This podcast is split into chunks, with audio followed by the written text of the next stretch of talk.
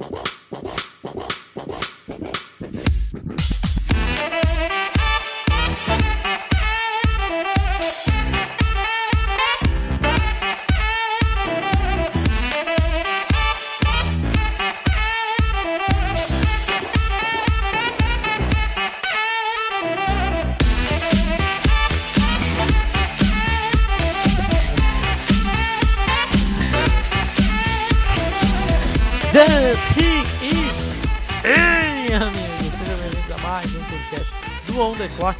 sou o Felipe Vieira e teremos a final da Copa do Mundo dos pesadelos, meu caro David Chodini.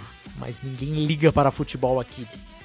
Ninguém liga, né? Até porque lembrando que temos, começando nessa semana, a Bowl Season, tá? Ou seja, vamos ter bowls do college football, a torta direito, para preparando para os playoffs, né? E teremos ainda o NFL no sábado.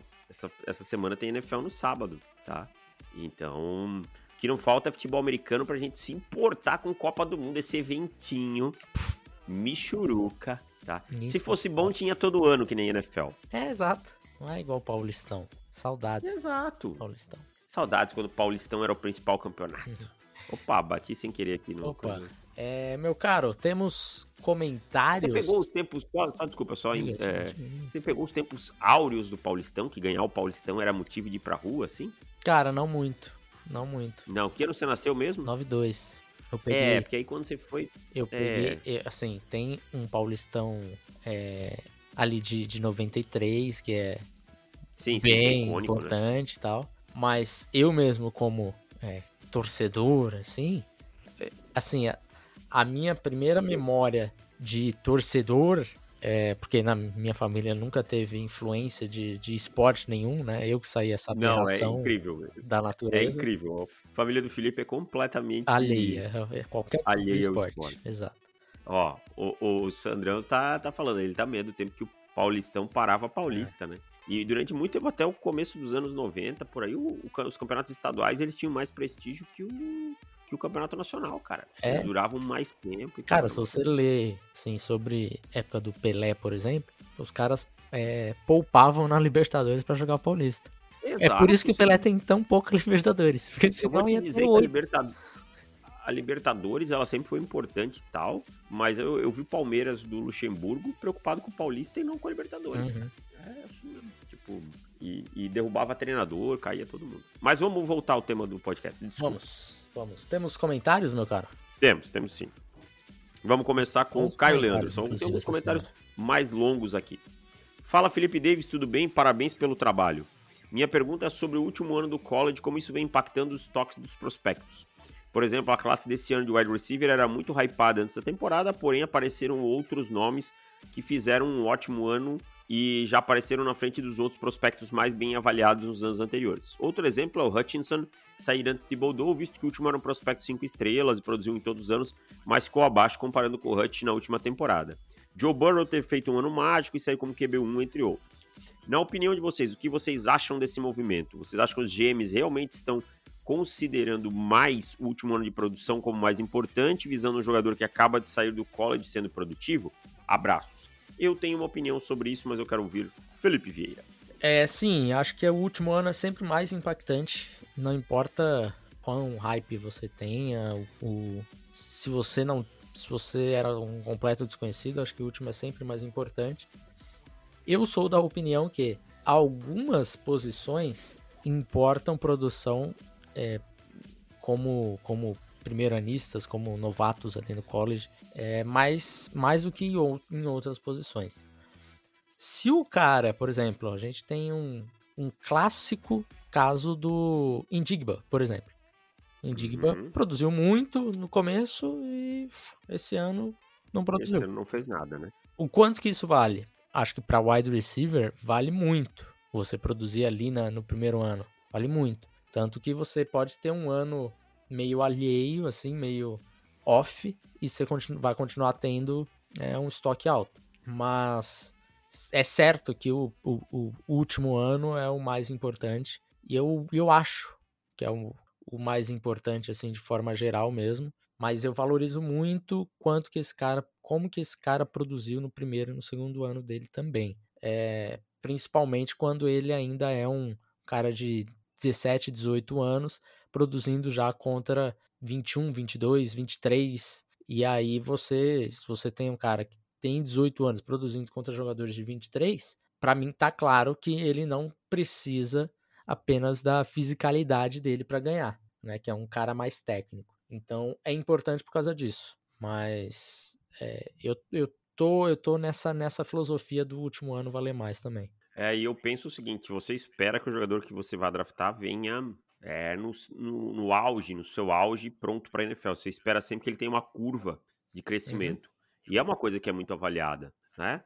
Eu posso ter um bom ano de, de freshman, mas se eu não evoluir para o meu ano de sophomore, para o meu junior year, eu vou criar algumas dúvidas se eu já não estou no meu teto, né? E eu não quero draftar um jogador em primeiras rodadas que está no meu teto. Eu quero um jogador que esteja evoluindo, né? Ou que esteja, se o teto dele estiver na última temporada, seja um teto altíssimo, tipo Micah Parsons ou uhum. sei lá, Joe Burrow, né? Então eu acho que por isso que o último ano impacta bastante no estoque, sim. É claro que vai ter exceções, né? Como a gente você falou muito bem, mas é, eu acho que é por aí. Leonardo Seragioli, fala Davis e Felipe, tudo bem? Estava dando uma olhada nos jogadores free agents para 2023 e fiquei impressionado com a grande quantidade de ótimos jogadores na posição de running backs. Saquon Barkley, Josh Jacobs, Miles Sanders, David Montgomery, Jamal Williams, até o Kareem Hunt. Com isso em mente, pelo que vocês falam que a classe de running backs tem ótimos talentos também, mais que os drafts anteriores, os GMs devem privilegiar o draft desses running backs ou algum desses que eu citei vale ou colocar a franchise tag ou quanto valeria um contrato honesto. Ainda sobre a posição que mais se desvalorizou na história da liga, Acreditam que alguém puxa o gatilho no Bijan Robinson antes da pick 20? Essa parte do Bijan Robinson a gente vai responder depois, tá? No, no, no, dos temas do podcast. E quem seria o número 2 da posição no draft entre Gibbs, Evans, Charbonnet ou alguém que eu não citei? Grande abraço. Bom, vamos por partes. Eu acho o seguinte: o único aqui de todos esses que ele citou que pode ser que receba a franchise tag, para mim, ah, não, se bem que o Josh Jacobs está jogando bem, mas eu acho que é o Saquon Barkley um, que tem mais probabilidade. O Josh Jacobs ele não teve o quinto ano ativado, seria um contrassenso bem grande. O que eu, o que eu vou dizer é o seguinte: é, todo mundo perde em termos monetários com essa quantidade. Todo mundo, eu digo, em termos de atletas. Tanto os jogadores que estão no mercado quanto os que estão no draft. Os que estão no draft vão caindo porque se o time não conseguir ele vai atrás de um free agent.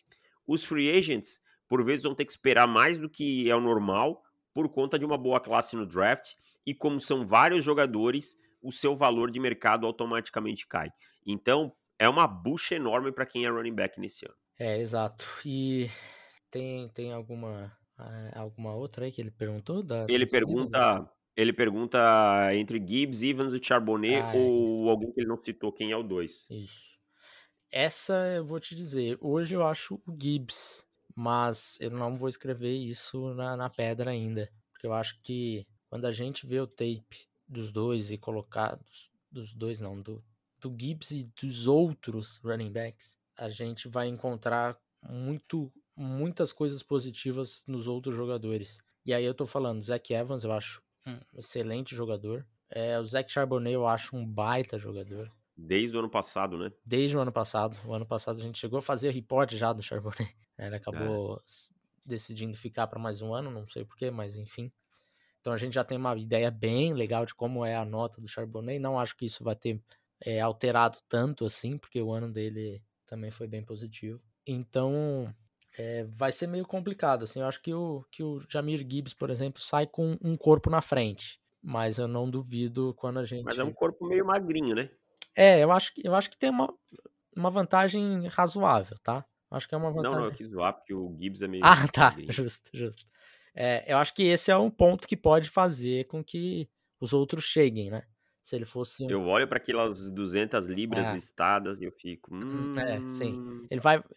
Por isso que me preocupa, não me preocupa, mas quando passar no nosso processo ele vai perder ponto, invariavelmente. Então, pode ser que outros ali que que não tenham tanta, é, tanta habilidade recebendo passe como o Gibbs tem, que a gente sabe que possivelmente ele é o melhor da classe nesse quesito, mas. Eu tenho, eu tenho uma opinião. Eu sou. Eu, eu, eu acho que a gente vai ter uma discussão em torno do Gibbs no On The Clock. Eu sou. Não sou um grande fã do jogo do Jamir Gibbs. Uhum. É, eu acho que o Jamir Gibbs. Assim, ó. Quando eu falo eu não sou um grande fã, eu tô falando de primeira rodada, eu tô falando de é, jogadores que estão em outro patamar. Eu acho que o Jamir Gibbs é, é, um jogador que vai ter o seu impacto, mas me lembra muito o Austin Eckler. E, e eu falo de boca cheia, para mim o Austin Eckler só tem a moral que ele tem na NFL por ser um bom recebedor. Porque ele, como um corredor, eu acho ele qualquer coisa. Sendo bem honesto, eu acho ele um running back qualquer coisa. E eu tenho é, um pouco de medo que o Jamir Gibbs tenha um quê de James Cook. Mas isso a gente vai avaliar é. com o passar do tempo, tá. com tape, tá. tudo. É que nem eu falo, não tá na pedra ainda, né? Uhum. Mas eu tenho minhas desconfianças. Sim. Se não bater 200 pounds, eu, Davis, eu, Sim. Davis, GM de algum time, sabe, né? Na minha bird running back com menos de 200 pounds nem passa. Tá. Então, talvez, talvez o combine aí seja um dia importante para a bird de Jamir Gibbs no, no On The Clock. Devão, tivemos um super chat aqui. Lorenzo mandou o seguinte: Jahem Bell em Florida State, Jojo, Jojo Early perto de TCU e Marshall Lloyd no portal. O que pensam deles para o ano que vem? Vamos lá. É, Bell, acho um Tyrant que disputaria para ser Tyrant 1 nessa classe. Hum, não sei quanto que ele ficaria próximo, seria o Tyrant 1, 2, 3 ou 4.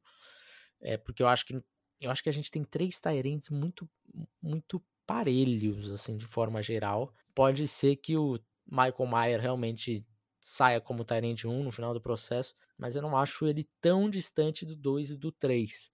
Não, eu, eu concordo com você. Eu acho que ele não é tão distante do 2 e do 3, mas eu acho improvável que algum deles consiga roubar o 1 dele, pela combinação de coisas. É, pode ser, pode ser. Eu acho que os outros têm. O Jarim Bell, se tivesse também, ele teria coisa a responder que o Maier. O Maier também tem uma, uma coisa a responder, que é o atleticismo. Então, então, eu não sei, cara. Eu acho que quando chegar no processo e a gente colocar lá na nota final, pode ser que a gente se surpreenda um pouco com alguém. É, eu acho que o, que o Maier acabará sendo o Tyrande 1 da classe para o On The Clock. Né? Eu acho que isso para fora já não, não se tem muitas dúvidas. Mas... Quando você vê os analytics do Michael Myers, você vai gostar mais dele, você que, que eu sei que leva isso muito em consideração, e você vai gostar bastante dos analytics dele. Quando você vê o dos outros, você também vai gostar mais dos outros. Não, eu sei, só que é, o Michael Myers tem um, um target share enorme, cara. É, o contest catch dele é enorme, cara. O, o, o que pega no Michael Myers, eu acho que é. Bom, que tá falando dele, vamos falar aqui um pouquinho. Uhum. Pega é a capa... falta uma capacidade de verticalizar o jogo, sabe? Sim, sim. Isso falta. Mas em termos de mãos, é, é muito seguro. É, é muito seguro. E, e eu, eu passo longe do amor que as pessoas têm pelo Michael Myers. Sabe? Que eu já vi gente colocando Michael Myers no top 10. É, sim. Tipo, top 15 é, que, top... chega a ser até frequente, sim. É, top 10, cara, um Tyrant top 10, tá falando do Kyle Pitts. Uhum. Tu tem que falar do Kyle Pitts. Né? Então, mas eu acho que você vai gostar bastante do que você vai ver. É, é que os outros dois eu gosto muito também, porque eu já vi, né? O King, o, como é que é o... O Kincaid. Kincaid. E o Luke Musgrave. Tem ótimos números. Luke Musgrave também é bem, bem interessante. Bem interessante. É, mas eh, em relação ao Bell, Florida State, acho ótimo. Acho que talvez ele tenha uma oportunidade de se mostrar um pouquinho mais. É, um pouquinho mais o talento dele, porque ele é um baita jogador, só que não conseguiu mostrar isso na temporada, muito por conta de South Carolina, não, não colocá-lo em situações. Agora, Jojo Early, perto de TCU, wide receiver, né, de, que, que vem de Alabama. É, eu acho que o Early é, você se empolga com ele assim em algum momento? Não sou um. também não. Assim, pode ser que venha, mas até, até o momento não, é, não me encanta, não. Não, não me chamou assim a atenção. Cara seguro e tal, mas não sei se ser é um jogador ali realmente de, é, de ponta para draft, coisa do tipo. E Marshall Lloyd no, no portal também eu acho que fica, fica um pouco mais abaixo aí em comparação com, com o o nível de Jarim Bell, por exemplo. É, eu acho que é um jogador produtivo em termos de college, mas não, nada assim que eu olhe como prospecto e pense, ah, esse cara pode vir a se é. tornar é. um prospecto que é, vai me chamar atenção para a cabeça de draft. Ó, só corrigindo uma coisa aqui, ó. Era gol do Gignac, não do Giroud. Gignac, é, me é mesmo, cara. Eu estranhei. Depois eu fiquei pensando, pô, mas o Giroud jogou. No... Gignac, não, é, é mesmo. Bom. Nossa, que bola é. fora. É real. Pode crer. É, bom, o Kaique mandou é, mandou um superchat aqui também. Primeira vez ao vivo, merece um superchat. Valeu, Kaique, tamo junto. Desculpa fugir do assunto. Felipe, vejo sempre falando de running back para fantasy. Chegam quantos com grande potencial? Para 2023, eu vou te dizer, se você é, perdeu a, a 1.1 aí, você vai chorar bastante. Eu, inclusive, tenho chorado muito, porque eu perdi a minha 1.1. Eu fiz. E era Bijan? Era. Eu fiz de tudo para pegar essa 1.1. Comprei uma pique é, de um time que era horroroso. Paguei caro, porque eu falei, essa pique vai ser a 1.1. Aí o cara tinha o Justin Fields, o Justin Fields começou a pontuar absurdamente e acabou sendo a pick 5 a, o meu time machucou só, só o Javonte Williams, machucou o, o J.K. Dobbins, é, e aí eu fiquei com Ramondre Stevenson e A.J. Dillon de running backs titulares. Então eu também fui muito mal. É, meu Tyrande era o Kyle Pitts, que não produziu nada pra Fantasy. Mas é um time muito jovem, então eu tinha esperança de ter 1.1. Eu falei, pô, meu time agora com essas lesões, fatalmente, né, vão, vão ficar ali no topo. E aí eu perdi uma partida. Essa daqui vai me doer para sempre, cara. Eu perdi uma partida por 0.2 pontos que o Lamar fez assim no último drive correndo, correu tipo assim, 6 jardas que pô, cara, entregava pro running back, sabe? Não deixou o Lamar correr, eu não precisava, já tava já tava ganhando. E daí eu falei, ainda pensei, falei, mas se voltar o drive, ele vai ajoelhar três vezes e vai acabar e eu vou ganhar o jogo. Aí voltou, ele ajoelhou só uma. E aí eu perdi. Ganhei, na verdade, né? Ganhei, entre aspas. Só que daí eu pus, pulei, fiquei com quatro vitórias, a pick 1 ficou com três. Eu fiquei com a pick 3 nesse momento. Então, é, eu provavelmente devo ir de wide receiver nessa 3 aí. Mas, enfim, voltando à pergunta dele. É, Jamir Gibbs, eu acho que deve ser a 1.2, assim, de forma mais, mais natural, a não ser que aconteça alguma coisa.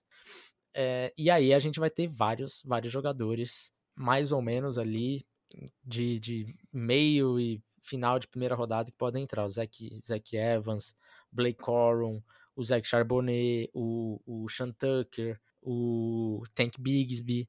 Todos esses daqui podem ser first rounds em fantasy, tá? E aí, obviamente, o wide receiver deve entrar os três aí para para primeira rodada, o Quentin Johnston, Jordan Edson e o Indigba. E Tyrande, acho que o Maier entra também de primeira rodada. Talvez algum dos quarterbacks, né? Pensando em uma liga de um, de um QB só. Se for super flex, deve entrar quatro QBs aí na primeira rodada. O que, que é super flex? Super flex é jogar com dois quarterbacks. Então, posição ah. de quarterback se torna muito maior. Muito mais valioso. Muito mais exato. Ah, entendi. E aí deve legal. sair o Will Leves e o Anthony Richardson com toda certeza na primeira rodada em Superflex. Entendi. Bom, é isso. Vamos Bora. seguindo com os comentários? Vamos. Nossa, Guilherme Rocha, pessoal. Primeiro, né? Segundo comentário. Não, dois. Já fizemos dois. Vamos. Guilherme Rocha, pessoal, no próximo draft vocês veem mais profundidade de talento em qual classe? Cornerback ou wide receiver? Ou seja, quais dessas posições deve se pegar mais cedo, pois há profundidade na outra? Eu acho que o topo da classe de cornerbacks é melhor que o topo da classe de wide receivers. Eu acho que a diferença da cabeça dos cornerbacks para o final vai ser maior. Eu pegaria cornerback primeiro. Eu acho que topo e profundidade de cornerback é melhor, hein? Cara, Será que profundidade a gente vai, não vai ter uma discrepância muito grande? Eu acho que não, sabe? cara. Eu acho que não. Vamos é, lá. a gente tem bastante nomes aí, é tem, é verdade. Tem o Emmanuel Forbes, que é, tem pessoa que fala em segunda rodada. Eu acho maluquice o Emmanuel Forbes ainda ser comentado como um prospecto de segunda rodada em dezembro, assim. Chega, já passou. Já dá para falar ele em first, first round tranquilamente, gente. Aí você tem o Joey Porter, você tem o Kelly Ringo, eh, você tem o Kenny Smith. Kenny Smith, o, que eu adoro. O Devon Witherspoon, de Illinois. O Eli Ricks, de Alabama. Eu acho que a gente tem uma profundidade. É o Clark Phillips, de Utah. É. É, eu acho que a profundidade de, de cornerback ela, ela, tem pouco, pouco buraco, assim, sabe? Eu acho que é um gap que a mudança de prateleira, assim, você não tem a prateleira 1 e depois você vai para 3. Eu acho que você tem a prateleira 1 recheada, a prateleira 2 bem, bem cheinha também, 3 também tem bastante nome. De wide receiver, eu acho que se tem um gap muito grande da prateleira 1 para 2, assim, sabe? Para segunda. É, é, é bem razoável. O Márcio Martins mandou um super chat aqui, um abraço aqui de Portugal. Um abraço, querido Márcio. Audiência de Portugal, Davis. O Márcio é, é o brasileiro? Márcio, o Márcio acompanha a gente. Não, não, o Márcio é português. português o Márcio mesmo. acompanha a gente há Legal. bastante tempo. Compra o guia todo ano. O Márcio está com a gente há bastante tempo. Um grande abraço para ele. Né? E, e aí, para os nossos amigos de Portugal. Eu, eu gosto de Portugal. Eu pretendo conhecer Portugal. Eu também. Aliás, eu gostaria até um dia de morar em Portugal, que é um país que eu acho bem bonito. Vamos lá, meu caro. Quem mais que nós temos aqui? Temos mais um, né? Mais um comentário. Hum, ah, tem mais um comentário. E o Wesley, se Seattle tiver que escolher entre Anderson e Carter, qual Seattle mais precisa? Qual você escolheria ou você trocaria com outra franquia? Teria sua pick própria torcendo para que Denver continue perdendo? Bom, é, depois a gente vai para outra parte. Eu escolheria o Will Anderson, já expliquei isso, vale o mesmo para Chicago. Eu acho que nesse ponto é uma defesa que não tem um super edge assim, por mais que o Nuosso esteja jogando bem e o Boemaf é uma escolha de segunda rodada. É, eu amo o Carter, acho ele o melhor jogador possivelmente desse draft, concordo com o Felipe, mas eu acho que eu consigo um IDL de grande, de boa qualidade mais para baixo. Então eu iria no, naquela questão posicional. E eu acho que o Felipe vai falar o contrário de mim aqui. Exatamente. Eu vou pensando em Seattle, eu vou com o Carter. É, um, é, um, é uma defesa muito soft, muito soft essa defesa de Seattle. Precisa, precisa colocar um, um monstrinho ali no meio. Carter é isso, cara. Eu, você assiste o jogo de Seattle, assim, é, é, essa temporada é bem desesperadora, assim, no sentido de o ataque tá produzindo, aí chega a defesa é, completamente dominado por basicamente todo mundo, cara. É impressionante como eles não conseguem controlar a linha de scrimmage em quase nenhum jogo, assim, da temporada, né, defensivamente falando. Então eu ia com o Carter, acho que isso dá um salto na defesa um pouco mais alto, porque você ataca realmente um, um problema ali que o, o um Edge talvez ele vá ficar vendido, assim, sabe? É lógico. É, em nenhum momento seria uma escolha que eu, que eu criticaria. Ah, pegou o Anderson, deveria ter pegado o Carter. Acho que dá para inclusive resolver isso na Free Agents, mas é, é mais fácil, né? Mas o, o Carter para mim acho que muda o patamar de, do, da IDL ali, que é é que você você gosta de mau caráter. Tá? Você adorava o DeAndre Baker, tá? Você gosta de mau caráter, hoje já saíram reportes dizendo que Jalen Carter tem problemas de caráter. Felipe já se apaixonou. Já disse, não, esse é meu, meu menino. É, o ano Aqui passado falando, foi o Pickens, né? Aqui falando um homem que defendeu o Micah Parsons. Micah e aí ele fala... Micah Parsons daquele ano é o Michael Mayer desse ano, né? Todo podcast a gente fala. Ei, tudo é. que eu errei nas trucadas nos primeiros processos, os jogadores que eu truquei, que não que iam ser bom ou que iam ser ruim, falei mal do Josh Allen, eu acertei nas duas últimas no, nos que eu cravei o Justin Herbert e o Micah Parsons. É, tomara que eu continue com bom aproveitamento, tomara, porque cara, eu, eu tava no truque. No, ah, 2022 eu não lembro se tinha alguém que eu truquei. Não lembro também, mas enfim. Vai, vai ter os errados e vai ter os certos, mas o, o, Parsons. É, eu lembro que o Felipe falava assim: ah, eu tenho medo desse negócio da personalidade dele. É é. Eu falava, cara, mas ele é muito bom esse sim, cara. Sim. É assustador. Bom, seguindo com o comentário dele, triste a morte do Mike Leach. E tem um texto muito bem escrito pelo Spinelli hoje, né, no, no site sobre o Mike Leach. Ele foi responsável por popularizar a Raid. Leach foi mentor de Lincoln Riley, Helpel, Cliff, Sonny Dix. Sonny, eu nunca sei também, é Sonny Dix, Dix né? É Dix, né? É Dykes? É. Eu sempre falo Dix, cara. tô, tô, Tô há um, alguns anos falando errado. Enfim. E, e foi, foi popular, foi, foi quem popularizou a Raid, cara. Foi quem popularizou a Raid. E, e é um treinador que vai ficar pra história, assim, tanto pelo que ele criou pro jogo, né? Pela, pela parte tática do jogo, quanto pela sua personalidade reverente, cheio de frases e tal. Acho que a gente só tem a lamentar por, perder o, Mike Leach ainda aos 60 anos, né? É. E ele pergunta: Caleb Williams mereceu o Heisman Trophy, Felipe? Sim. Sim, né? Pra mim, sim. E ele pede para ranquear Stroud Young e Caleb Williams. Caleb Williams, 1. Um, estamos de acordo? Sim. 2 Bryce Young, 3 CJ Stroud. Concordo, nesse momento concordo. Acho que o Stroud é mais talentoso que o Bryce Young, mas não mostrou tanto assim quanto eu esperava. Que o Young é, a consistência. Aqueles jogos grandes, algumas coisas assim, acho que faltou um pouquinho. Pode ser que o jogo contra a Georgia mude isso. Né? Uhum. Né? É uma oportunidade de um jogo enorme. Fechamos os comentários. Fechamos. Deivão, deixa eu só quebrar um pouquinho. Já começou, ó. Já começou, Bennett, aí, ó. Já começou. deixa eu só quebrar um pouquinho o protocolo, porque semana passada a gente ficou. Semana passada não. Hoje, né? Que o podcast saiu, o podcast foi pro ar. É, a gente ficou devendo um comentário do, do Eduardo Ramos que, que mandou lá no, no Pro, então vou, vou ler aqui. Que ah, eu passei então batido, foi, foi minha, é, minha Um abraço, o Edu que tá sempre com a gente, sempre comentando. Salve, senhores. Sobre a questão Leves, Wilson e Lance. No caso, eu não estou subindo Leves para, para ser uma escolha alta. Eu acho que os outros não eram picks tão altas. Consigo entender o Lance, embora não tenha visto esse processamento citado. É, era um cara que vencia no atleticismo, correndo e, e correndo, uhum. braço e etc. num nível menor. Acho que lá. É segura, segura aí. Hum, Deixa tá. eu falar um pouquinho sobre o Lance. Não, não, não, não, desculpa. O Lance processava muito o jogo. O ataque do Lance era o ataque mais parecido com um ataque é, da NFL que, que tinha. É, são poucos ataques na primeira divisão em que o, o quarterback faz tantas progressões como o Trey Lance tinha que fazer em North Dakota State, sabe? Jogando uhum. e, tipo, jogando muito, fazendo progressão de campo inteiro, escaneando o campo todo, trabalhando play action. Ele ganhava com esses elementos que ele falou, mas dizer que não tinha progressão, que não tinha leitura, esse tipo de coisa, não. É um dos ataques.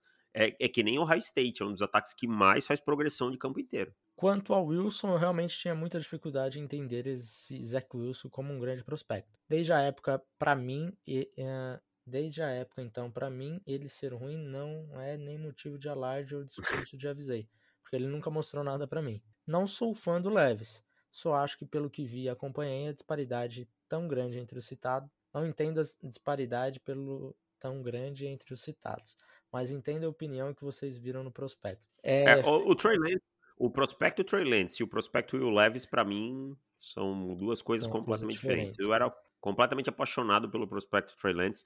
Já revi tape do, do Trey Lance para ver se. E continuo com a mesma opinião sobre o Trey Lance. Uhum. Tipo, se ele vai dar certo na NFL, são N fatores. E até agora não deu. Mas o prospecto Trey Lance, para mim, era um prospecto de altíssimo nível. É, eu acho que o Zach Wilson e o Will Levis, eu até entendo com, com a, é, o, que ele, o pensamento dele, mas eu acho que aí conecta muito com a primeira pergunta lá, acho que foi do, do Caio, primeira pergunta que a gente leu, que é o primeiro ano, né? O último ano ser mais importante e tal. É, o Zach Wilson, o último ano dele foi muito bom em BYU. Né? Até puxei aqui é, para ver a estatística dele, foi muito bom, assim.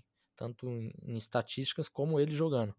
O Will Leves não. O Will Leves, o melhor ano da carreira dele vai ter sido o ano passado, porque esse ano já, já foi. É, então, se fica um pouco aí essa, essa decepção do, do Will Levis numa temporada que ele teve 19 touchdowns e 10 interceptações. Quer dizer, é um, é um touchdown e interceptação ratio aí que não é legal. O Zach Wilson teve é, e do outro ano? E touchdowns e, e 3 interceptações. E, e, do melhor ano da carreira dele é 24-13. É. É menos de 2. Tinha uma, uma expectativa. Acho que o, o, tape dele é melhor do que, o, do que as estatísticas Sim. dele do ano passado. Mas se falava muito de uma expectativa dele dar um próximo salto para esse ano. E isso isso não aconteceu assim, né?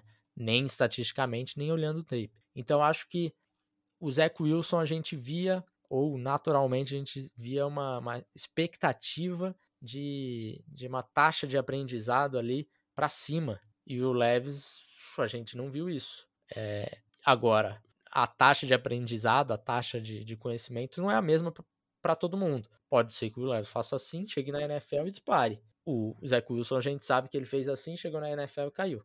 Então pode ser que no final das contas o, o Levis jogue muito e, e realmente consiga mostrar o, o que tem potencial, porque potencial de fato ele tem. É, então vamos, vamos pro tema do podcast que a gente já. Quer dizer, a gente já fez um podcast. É, exato. O podcast aqui já tá, já tá quando nós temos já, Davis. comentários tão maravilhosos, assim. É, nossa, o comentário nossa faz. Exato. Quando a gente tem uma audiência assim tão qualificada, a gente fica, fica já com a pauta pronta. Mas vamos lá. Vamos lá, Manda meu bala aí agora você. É, bom, gente tinha separado algumas coisas aqui. O Michael Mayer, acho que a gente já falou bastante, a gente ia falar mais um pouquinho dele, mas é, já, já acabamos citando. É, a outra questão é, foi falado aí um pouquinho do, do Bijan Robinson, né? Onde que Bijan pode sair, mais ou menos, e tal. Tem um time aí que ele tá bem ajeitadinho, bem ajeitadinho. Tem um running back que, running back desse time é free agent, que é o, o, o Miles Sanders, estamos falando do, dos Eagles aqui. E é um time que tem escolhas é, múltiplas de primeira rodada. Será que o Howie Roseman pode ver aí o, o Bijan Robinson como aquele famoso, aquela famosa cereja no bolo que a gente tanto fala para running back? É, eu vou te responder da seguinte maneira: Bijan Robinson sem avaliar valor nesse ataque dos Eagles, uma coisa espetacular. Que seria um casamento perfeito para ele, para os Eagles, para todo mundo. Né? Não tem muito como questionar o valor do, do jogador. Agora a questão é que é o seguinte: os Eagles eles têm a escolha número 5. Jamais escolheria o Bid eu. E acho que o Howie Roseman passa bem longe de pensar no Bijan Robinson na 5. Sim. Não é o perfil dele. Né? Linebacker e running back alto não é o perfil dele. Contudo, os Eagles hoje, a gente imagina que eles têm uma escolha, pelo que vem jogando, no mínimo na 28. Uhum. Né? Hoje. Sim. Hoje, quando estamos falando aqui, dia 14 de dezembro de 2022. E a gente olha como uma escolha 28, no, na pior pode ser uma 26, alguma coisa assim. E aí a questão é, precisaria talvez subir por Bijan Robinson. Aí eu acho que o Howie Roseman não pensa no Bijan. O Bijan teria que cair no colo dele, sabe? E pro Bijan cair, eu acho que na 26, 27, 28 você já não vai mais conseguir. Você teria que estar tá ali na 20, talvez estourando a corda, mas estourando muito.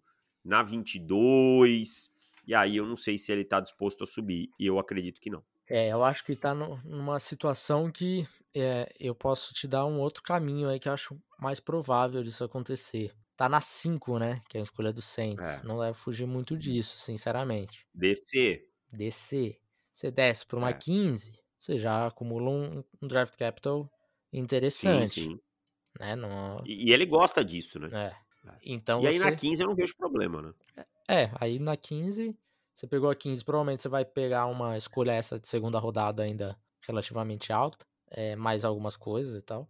Então você vai ter lá a 15, depois você vai ter a 28, alguma coisa nesse sentido. É, pode ser que tenha duas escolhas de segunda rodada, duas de terceira. E aí, aí, meu amigo, aí a gente vai queimar a nossa língua, Davis. Não, cara, eu acho que toda, toda regra tem uma exceção que confirma a regra, sabe? Então, assim, ó, eu, eu, eu criticaria muito se o Bijan Robinson fosse a escolha número 5. Cinco, sim. Criticaria Como a gente criticou o. Barkley, né?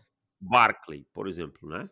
A gente disse, ó, o problema não é o jogador, o problema é a escolha. É. Você está gastando aqui. E aí um Vale pouco... só deixar claro que o Bijan ainda não se declarou, É. tá? A gente imagina que irá se declarar, mas não se declarou. Agora, eu não teria problema com o Bijan nos Eagles na É, é isso, 15. é isso que eu ia complementar, porque assim, o Barkley a gente não criticou só por ser running back, a gente criticou muito porque era um time dos Giants que tinham muitos problemas ainda a resolver, né? Inclusive na posição de quarterback. Exato, exato. No final das contas, se eles tivessem pego um, um outro quarterback lá, eles teriam saído. Ó, se tivessem pego o. Josh Allen, Mas La- Lamar Jackson. é verdade, foi em 2018. Poderia, poderia ter pego um Josh Rosen também. É, É. mas é do jogo. É do jogo, né? é do jogo. Mas é, é muito mais é, do- é muito mais válido se arriscar num running back, num quarterback do que num running back na Sim, escolha número. 2. É, se, acho que se você pergunta pro torcedor dos Giants nesse momento, peraí, deixa eu pegar exatamente todos os quarterbacks que estavam disponíveis ali naquele. Só o Baker não estava disponível. É, e o... Ah, é verdade, era dois, cara. Eu tava na minha Era cabeça que era dois. quatro. Nossa, é não, verdade. a 4 é a do Darnold, se não me engano. Não, é do, do Ward. Denzel Ward com os Browns. Ah, é, o, o Darnold é 6. Darnold é a três. Saiu em seguida. 3? Quem que é a 6? A 6 era o Quentin Nelson com os Colts. Ah, tá. Então misturei aqui. É É, eu achei que o Darnold. Ah, é que teve uma troca Colts e Jets. Não lembrei agora. né? É, se você pergunta pro torcedor dos Giants, fala assim, ó, nós vamos jogar uma moeda pra cima. Uma moeda não, um dado, né? Não tem só dois. Um dado. Pode ser que caia o Sam Darnold, pode ser que caia o, o Barkley, é, pode ser que caia o... Não, tirar o Barkley. Pode sair o Darnold, o Josh Allen, o Lamar Jackson ou o Josh Rosen. Sai esses quatro pelo, pela escolha do Barkley, você joga esse dado e, e arrisca? Eu Jogaria, diria que eu jogaria. 100% dos torcedores jogariam esse dado desse. Imagina eu saio com o Lamar ou Josh Allen por conta de um running back. É, Sabe? Tipo, o, o, o, o Saquon Barkley, ele foi um bom jogador, tem impactado esse ano, mas não mudou a história da franquia. É. Se você tivesse um Josh Allen, a gente não sabe, teve toda a questão do Buffalo Bills, desenvolvimento, blá, blá, blá, blá, blá, sim, blá, blá, sim, sim. mas poderia ter mudado. É isso. Bom, vamos para mais uma aqui. CJ Stroud, meu caro, pode sair lá em Detroit, hein? Já tô cantando essa bola que o Ben Pode Johnson sair, pode sair. é, é amigo do Ryan Day, trabalharam juntos e essas coisas impactam na hora de escolher. Lembrando que não pela escolha dos Lions, né? Que Os Lions estão lá na 15 agora, mas pela escolha dos Rams. Então pode ser que ele saia ali, que esteja disponível, é, e os Lions selecionam. Goff provavelmente né, deve continuar em Detroit. Provavelmente, não, não é nada certo, mas é o mais esperado acontecer. E aí o CJ Stroud começa no banco, Davis. Tá tudo bem? Tá beleza? Segue jogo? Espera uma temporada? Como faz? Costumeiramente eu sou contrário a isso, mas eu vou confessar uma coisa. É, Primeiro, eu acho que o Jared Goff é um quarterback que sempre se estigmatizou algumas coisas nele que, outros quarterbacks às vezes não são tão criticados, e isso passa por ter jogado em dois times com torcida menor, tanto nos Rams quanto no, nos Lions. Se o Goff jo- tivesse jogado nos 49ers, os torcedores defenderiam ele como defendem o Jimmy Garoppolo, porque pra mim a diferença entre os dois não é. Se existe, não é grande, sabe? É, Agora, eu geralmente sou contrário, mas o Goff tá rodando muito bem esse ataque aí, sabe? Tá rodando muito bem e a gente sabe que com uma boa linha ofensiva é um quarterback capaz de entregar. E eu preciso confessar aqui que isso pode mudar ainda, mas eu ainda olho para CJ Stroud com um certo receio. E o meu receio não é a questão de talento. O talento do Stroud para mim é maior que o do Bryce Young. Para mim o Stroud ainda tem algumas coisas técnicas e principalmente um, um caminho para encontrar uma consistência mental em jogos grandes, esse tipo de coisa, que ele ainda não encontrou, que uma maturidade não seria ruim. É, cara, eu, eu gosto de dar um pouquinho menos valor pro, pro Goff do que ele tá recebendo na temporada, mas eu acho que seria um. um- Mas você concorda que não existe uma grande diferença entre o Jared Goff e o Jimmy Garoppolo? Concordo, concordo, mas é, é exatamente isso. Eu acho que o Garoppolo, por muitas vezes, é, é superestimado, assim, principalmente pelos torcedores dos Niners, né? Os torcedores dos Niners parece que adoram ali o, o Garoppolo e, e o Goff, o Goff talvez ele venha num caminho um pouco parecido, assim, porque se tem um- uma linha ofensiva muito boa, jogando muito bem a linha ofensiva dos Lions. E aí fica muito mais fácil você conseguir produzir sem pressão. É, é lógico que eu não vou falar não, nada tirando aqui do Goff, porque eu tô tirando, obviamente. Mas é. João Gabriel Gelli tá apaixonado pelo Jared Goff. Tá apaixonado é, pelo ataque dos isso, não. Lions. Eu falei, Eu, eu, Gelli, eu tô só apaixonado time... pelo, pelo ataque dos Lions. Eu acho que o Goff Eu falei, Gelli, uma- só, pra te, só É. pra te lembrar, os Lions têm a pior defesa da liga, tá? Ele falou, não, os Lions aqui não são não sei que time na NFC. Eu falei, menos, mano. Eu acho que os Lions eles encontraram um momento ali de, de um bom grupo de recebedores. Amon Hassan Brown, aqui a gente já falou, é top 10 da temporada. Jameson Williams chegando agora, vai melhorar ainda mais. É, o DJ Shark, que é um sólido wide receiver. E a linha ofensiva eu acho muito, muito boa. Ah, é top, hein? Então, acho que o Goff, o Goff é uma peça na engrenagem aí que tá rodando bem essa engrenagem, mas eu acho que é uma, uma peça daquelas de tamanho menorzinho, assim, não, não daquela grandona.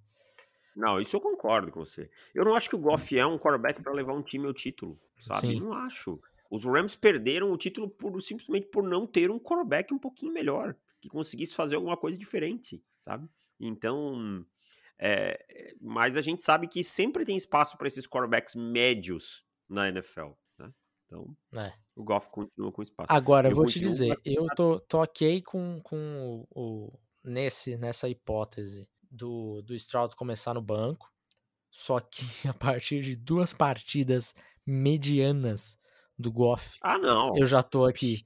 Coloca o Stroud pra jogo. Eu também minha corneta já começa a ficar grande. Exato. Agora, eu não consigo concordar, por exemplo, se ah, os Texans vão lá e pegam o Bryce Young, né? Mas os Texans, ah, o Love Smith ficou e aí.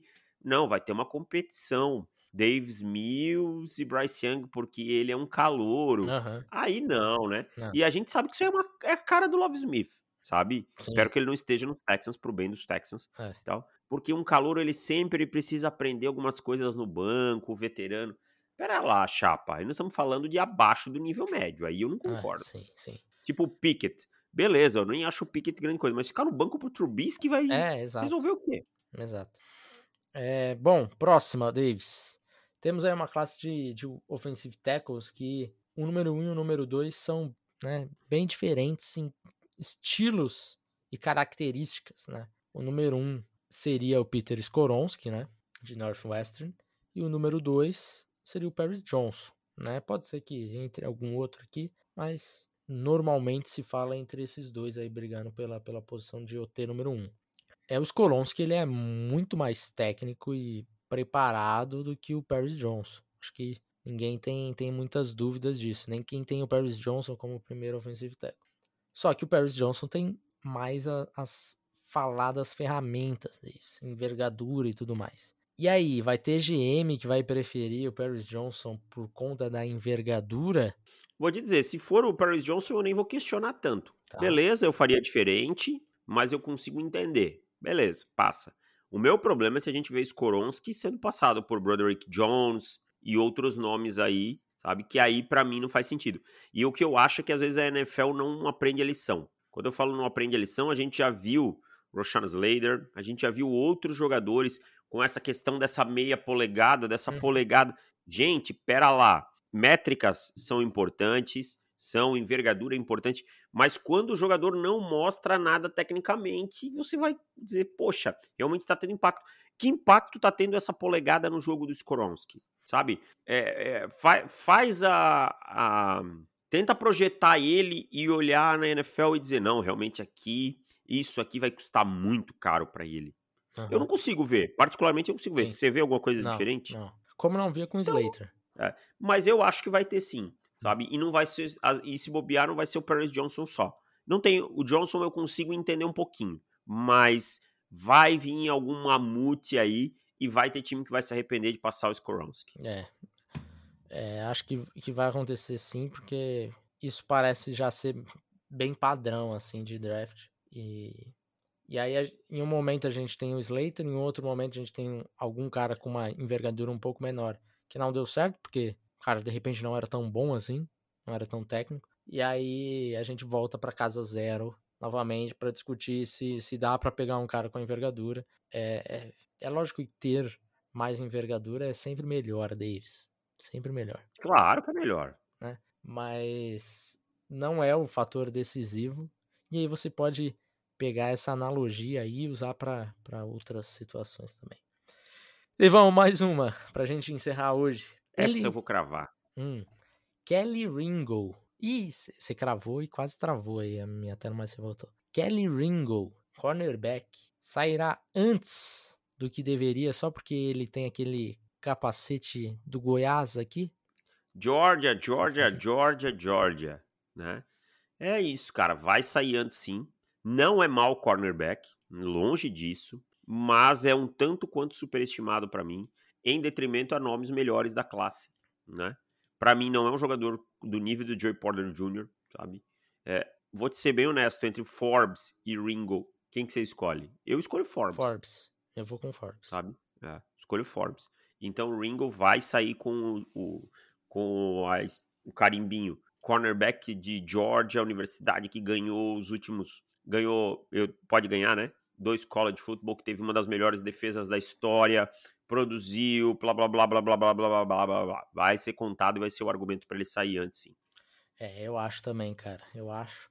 E o Kelly Ringo, ele tem um, uma jogada de Pelé e outra de Mané, assim. Sim. Contra Tennessee, com o mesmo, contra o mesmo wide receiver, você fala, na mesma situação, no mesmo lugar do campo, não sei o que, você olha aquilo e fala, nossa, que highlight maravilhoso. Aí passam três minutos, você fala, meu Deus, olha o banho que ele tomou. Isso é meio padrão, assim, do Kelly Ring. Então, é, acho que essa inconsistência me preocupa um pouco nele. Prefiro, prefiro o Forbes nessa situação aí também. Ivão, antes da gente ir para os palpites, queria pedir aí para rapaziada deixar o like. Ajuda a gente aí, 47 likes só, quase 90, quase 100 pessoas assistindo. Então, solta o like aí pra gente, que ajuda bastante. E vamos para os palpites, meu caro? Bora lá. É, você tirou dois, né? Tirei. Quem que foram? Eu nem lembro como é que foi os palpites. Ó, tem um super chat aí. Você consegue puxar ele aí só pra eu ver da semana passada? Sim. Quem foi? Tá. Ó, os Cal... Adriano Heitor, Cowboys na primeira rodada. Zach Martin, idade chegando. Conor McGavin, free agent. Steel machucado entrando na temporada. Vai de guard ou não? Depende muito aonde tiver e quem tiver disponível, né, cara? Eu acho que os Cowboys têm uma necessidade grande na posição de cornerbacks também, tá? Perdeu alguns jogadores machucados, mas o corpo de cornerbacks já não era grande coisa, sabe?